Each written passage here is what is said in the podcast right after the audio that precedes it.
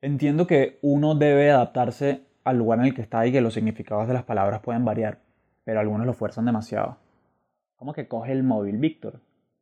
Si yo te conocí en Mari Pérez. Le dije a mi amigo antes de atender la llamada de aquel número desconocido.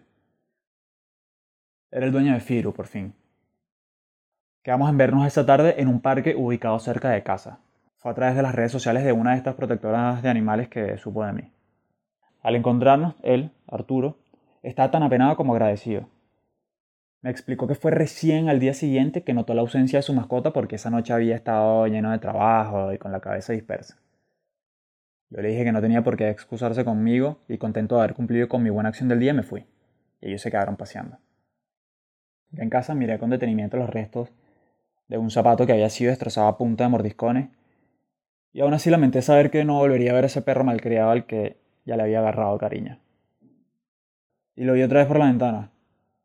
Andaba sin correa. No podía creer que se hubiese escapado de nuevo. Se detuvo exactamente en el lugar en el que lo había encontrado. Enseguida llegó su dueño y comprendí que estaba todo menos extraviado. Y para mi mayor sorpresa, el tipo sacó un llavero y abrió sin dificultad la verja de la casa abandonada. Bueno, abandonada. Una vez dentro de la parcela, no ingresaron a la mansión por la puerta principal, que estaba visiblemente trancada con cadenas, sino que la bordearon y los perdí de vista cuando llegaron hasta el patio trasero. Probablemente habría allí otro acceso. Pero ¿quién era esa persona? No tenía pinta de ser un sin techo y tampoco un ladrón porque no había forzado la entrada. Volví a buscar la historia de la familia Ayala en internet y leí de nuevo el nombre del niño superviviente, Arturo.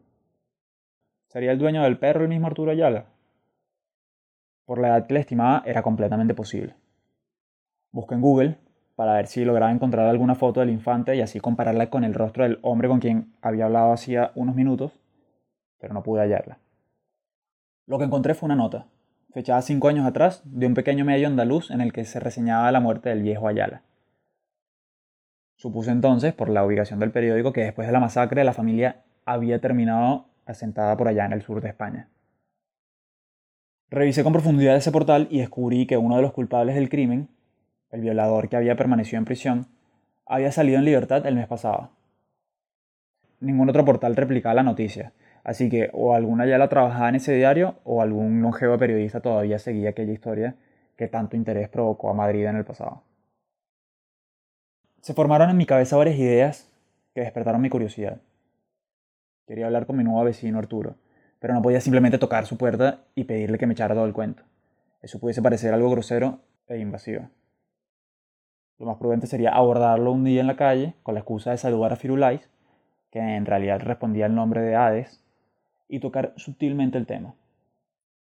Sin embargo, estuve atento todos estos días y no lo he vuelto a ver. Por cierto, estas semanas el nombre del violador aparece de nuevo en la prensa, pero es a raíz de la denuncia que está haciendo su hermano. El ex convicto ha desaparecido.